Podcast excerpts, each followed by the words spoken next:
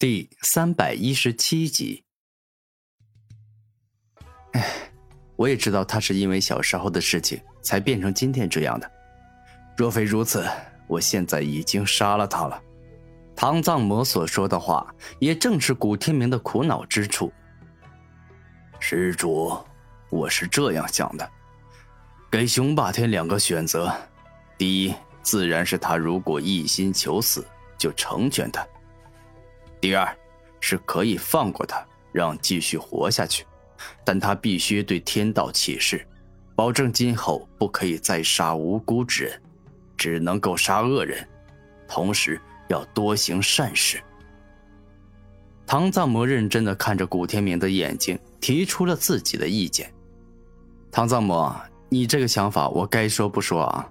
有点不切实际啊，因为雄霸天乃是天魔教的人。如果你真让他从今往后不做恶事，只准做善事，那不就是让他背叛天魔教，甚至杀天魔教的恶人吗？古天明摇头，他并不是绝对不肯放过熊霸天，只是对方这个建议问题很大。施主，虽然小僧这么说了，那自然考虑周全了。只要熊霸天愿意改邪归正。我唐藏魔愿意对他负责，将他引入我古佛寺，给予他一个容身之地。唐藏魔十分肯定的说道：“这个不行，我若背叛师尊，师尊他一定会把我安置在天魔教那几个同族之人杀了他。且师尊虽然是为了利用我才救了我性命，但毕竟他救了我，我不能够做这种事。”熊霸天摇头。熊霸天，那我就这样问你好了，在只能够二选一的情况下，魔人族的同伴与你那个时常采阳补阴、心狠手辣的师尊，你到底选择谁？唐藏魔大声问道：“你什么意思？事到如今说这些干什么？”熊霸天有些搞不清楚唐藏魔的目的。雄霸天，我是真心想要帮你。魔人族之所以会被人族追杀的主要原因，那就是体内的魔血不受控制，一旦被人激怒或者情绪失控，就会化身恶魔去伤人甚至杀人。如果你愿改邪归正，我愿亲自用封恶除魔的佛法，封印住你们魔人族的魔血。除此之外。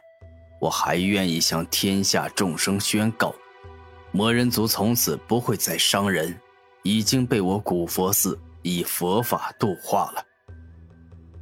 唐藏魔看着雄霸天，以真心实意的语气说道：“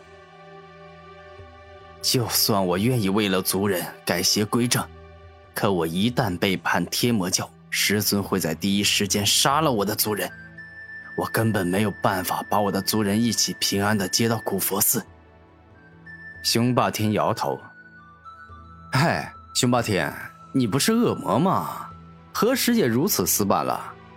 你若真想带自己的族人一起离开，可以假装没有背叛，你师尊也没有理由怀疑你。接下来，你再骗你的族人说带他们出去散散心，最后带他们一起离开，不就好了吗？”古天明提出自己的建议：若是雄霸天真的愿意改邪归正，也不失为一桩美事。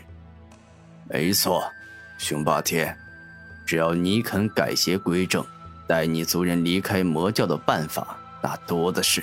你想要让你族人免受魔人灭杀组织的追杀，投靠我古佛寺是最好的选择。你应该也知道，南大陆与玄天大陆其他地方的顶级宗门不一样。整个大陆的南方都是古佛寺的分寺，信仰同一尊古佛，所以别的我不敢说。但在南大陆，你魔人族的安全绝对可以得到保障。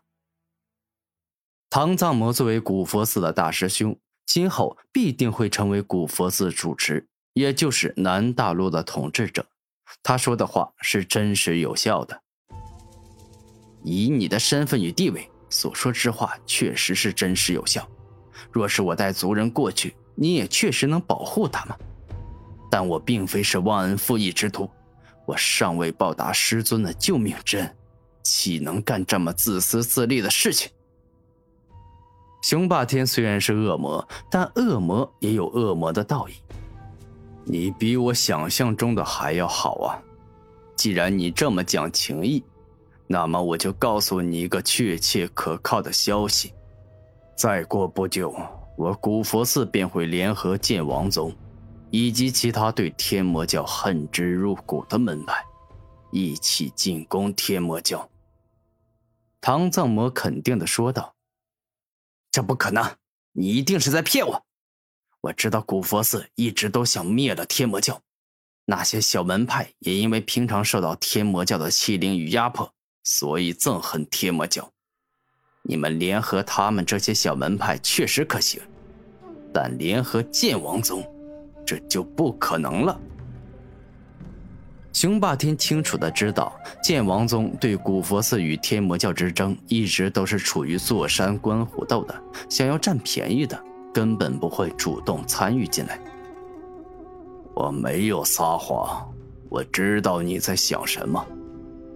剑王宗自成立以来，从来都没有表露过想要帮我们的迹象，不可能突然帮我们。但如果我古佛寺，以重宝相邀，再加上愿意在攻破了天魔教后，将他所有的全部战利品都给予剑王宗呢？那是不是就能打动他们了？唐藏魔从来都不说谎，他一向是一个实话实说的正义和尚。为什么？为什么你们古佛寺不仅愿意不要一点战利品，且还拿出重宝来感谢剑王宗？雄霸天感觉有些无法理解，原因很简单，我们古佛寺是真心实意想要为了天下苍生做事。只要能够灭杀天魔教这样罪该万死的邪恶门派，纵然让我们付出一些代价，我们也是心甘情愿的。唐藏魔露出笑容，他们古佛寺确实是为了正义而准备发动灭魔之战的。那你现在跟我说这个干什么？难不成你以为我在听到这件事后会害怕的背叛师尊，只为自己着想吗？雄霸天可不是一个胆小怕事、只为自己着想的自私鬼。我当然知道你不是那样的人。但只要你选择弃暗投明、改邪归正，那么我今天敢对天道发誓，留你师尊一命。你应该很清楚，两个顶级宗门，再加上诸多中等门派，合力打一个顶级宗门，那是必赢的，绝对不可能会失败。唐藏魔所言非虚，接下来剿灭天魔教的灭魔之战是必赢的。你这是在逼我吗？雄霸天不喜欢别人逼自己。他不是在逼你，而是在给你做选择的机会。你之前不是说管魔人族的事情让你太累了吗？如果你不愿改邪归正，那你可以选择死去。毕竟你确实是杀害了很多无辜之人，你该死。古天明严肃的说道。